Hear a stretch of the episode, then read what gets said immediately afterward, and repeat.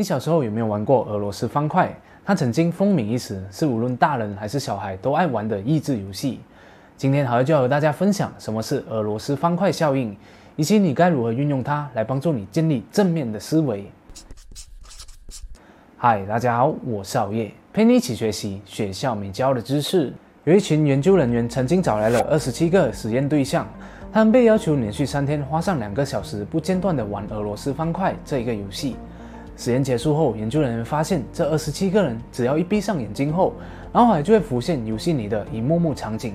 并且整天都会想着要玩俄罗斯方块，而且还会幻想现实中不同建筑物是否可以拼凑在一起，有些甚至还会梦见玩俄罗斯方块的场景。为什么会出现这一个现象呢？研究人员解释到，俄罗斯方块效应是指一个人习惯以某种方式思考的时候，就造成大脑有认知产像。当这些实验对象玩了三天的俄罗斯方块后，他们大脑就习惯想着如何攻略，如何取得更高的分数，所以导致他们就算实验结束后，也会出现认知产项，然后还一直出现玩俄罗斯方块的画面。不只是玩俄罗斯方块才会出现这一个现象，当你连续好几个小时玩一款游戏，甚至无限循环播放一首歌的时候，你的大脑就会不断的想起那一款游戏或是那一首歌，就好像好业在工作的时候会播放《魔女宅急便》的主题曲。能看见海的街道作为背景音乐来帮助提升专注力，就算好月下班后，脑海还是会自动播放那一首歌，简直是洗脑啊！还有就是，你有没有听说过“祸不单行”这一句成语呢？它的意思就是倒霉的事情接二连三的发生。就让好月举一个例子来说，某一天早上你睡迟了，你感到很慌乱，因为等下上班还有个重要的会议要出席，你赶紧就随便吃了个早餐，然后就冲出了家门。一不小心就摔倒了，可是你没有时间去理会疼痛，还得赶去乘搭捷运。但不幸的是，你到的时候刚好又错过了下一班车，又需要等上好几分钟。你就好像热锅上的蚂蚁，焦急地不断看月台上的时间。这短短的几分钟，就好像是几个世纪一样难过。好不容易等到了下一班，搭上了，好不好巧不巧，其中一位乘客的小孩突然又大哭了。你感到非常的烦躁，不得忍受这刺耳的哭声。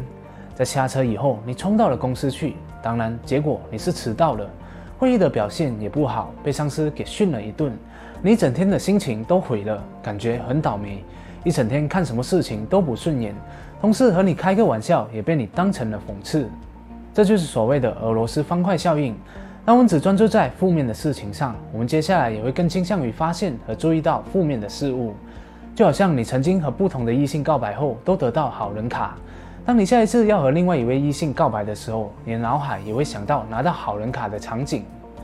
那我们要如何避免俄罗斯方块的负面效应，把它变成一种能够给我们带来正面效应的心理技巧呢？首先，第一个方法，把你的注意力放在正面的事情上。每天早上起床后的你，睁开眼睛想一下三件让你感恩的事。举个例子来说，太好了，我今天又早起了，我能够安心慢慢的准备上班了。感恩我有一个健康的身体，让我能够睡得好、起得早。今天天气真好，我最喜欢晴天了。如果你每天早起床后都能够马上感恩的话，你接下来的心情会更愉快，也能够让你更正面的去看待事物，而且好运也会找上门来。相比之下，如果你起床就想，唉，又要上班了，又要面对讨厌的老板了，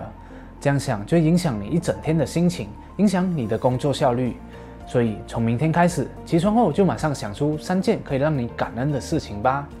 第二个方法，少看垃圾负面的新闻或是内容。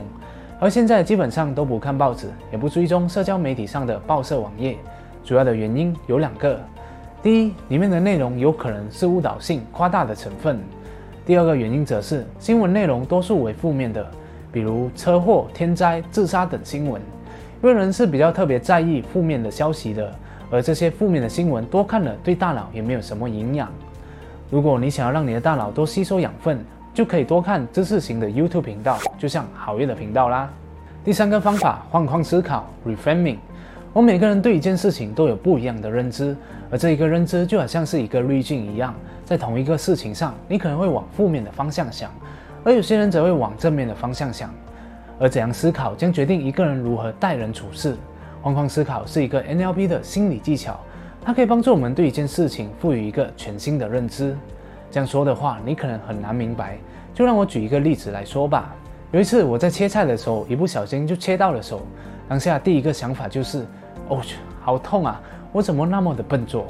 这是一个负面的想法，因为它让我觉得自己很笨拙。可是我突然就想到了之前学到的换框思考，于是马上就改变了想法，说我真是幸运，只是受了一点皮外伤，而不是切断整个手指。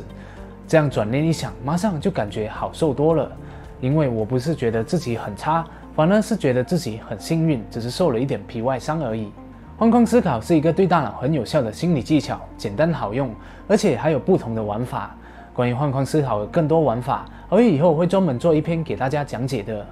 总而言之，从俄罗斯方块效应，我们学到了生活总是会有起起落落，不顺心的时候，我们难免会很难过或是很失落。但如果我们总是想着负面的事情的话，我们就很难注意到一些更好、更积极、更正面的事物，其实一直都在发生着。最后，还会想要问问大家的是。看完了这一个影片以后，你有没有注意到平时自己的注意力是比较倾向于在正面思考还是负面思考的呢？那如果是负面的话，你打算怎样把自己的注意力放在正面积极的事物呢？